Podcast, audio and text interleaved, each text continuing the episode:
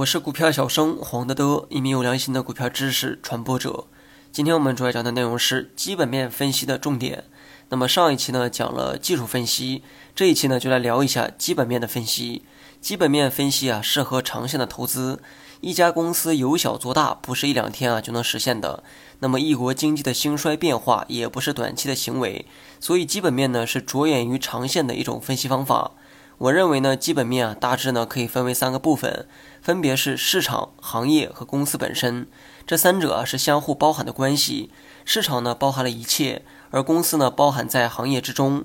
首先呢，我们来讲一下行业和公司的关系，因为二者有很强的趋同性。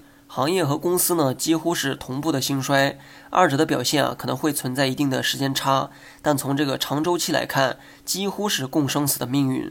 如果行业处在朝阳期，那么很多没业绩的小破公司的股价呢也会上涨，因为除了业绩支撑股价之外，还有一个东西叫估值。如果一个行业哈正走向衰退，那么即便是龙头公司呢也很难再保持增长，股价呢也会持续的萎靡。传统汽车制造业就是最典型的一个例子，市场呢已经接近饱和，行业的天花板啊已经出现。那么行业到头呢，意味着该行业的个股啊也难有表现。或许啊有人会说特斯拉的股价就很高，这又如何解释呢？但别忘了哈，特斯拉呢产的是电动车。如果现有的燃油车啊全部替换成了电动车，这意味着行业啊又从朝阳期开始起步。而我上文说的是传统的汽车制造商，二者虽然都是在造车，但是却是不同的行业。很多传统车企啊为了持续的增长，也在拼命转型做新能源车。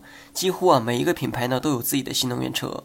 那么综上所述，行业和公司发展呢有很强的趋同性，所以分析的时候啊把二者看成一个就好。这样一来呢，基本面分析啊，主要是分析市场和行业。这个市场呢，指的是宏观的环境，或者说大盘呢，也可以。大盘的走势呢，可以左右一切，包括行业的走势。所以选对大盘走势是最关键的一步。大盘强势，多数个股啊都会上涨；行业好坏，公司好坏也很难去区分。所以说牛市的时候啊，闭着眼都能赚钱。只要判断对了，大盘将包容你余下的所有错误。大盘弱势的时候，多数个股呢也会跟跌。这个时候，好的行业、好的公司呢也会受到拖累，股价也会下跌。但此刻也是你埋伏的一个重点，因为此时的下跌啊，并非行业衰退、公司经营所致。只要说大盘能够回暖，那么好的行业、好的公司的股价必然会再创新高。那么最后呢，再做一个总结，基本面分析啊，最重要的是分析宏观市场，或者叫大盘也可以。其次呢，才是选行业。大盘分析的准，行业选对与否啊，都有利可图。大盘分析错误，但是行业选对了，也会埋下一个很好的机会。未来呢，必然也会有一大波行情。那么至于选对公司啊，只是锦上添花的事情，并非决定性的因素。好了，本期节目就到这里，详细内容你也可以在节目下方查看文字稿件。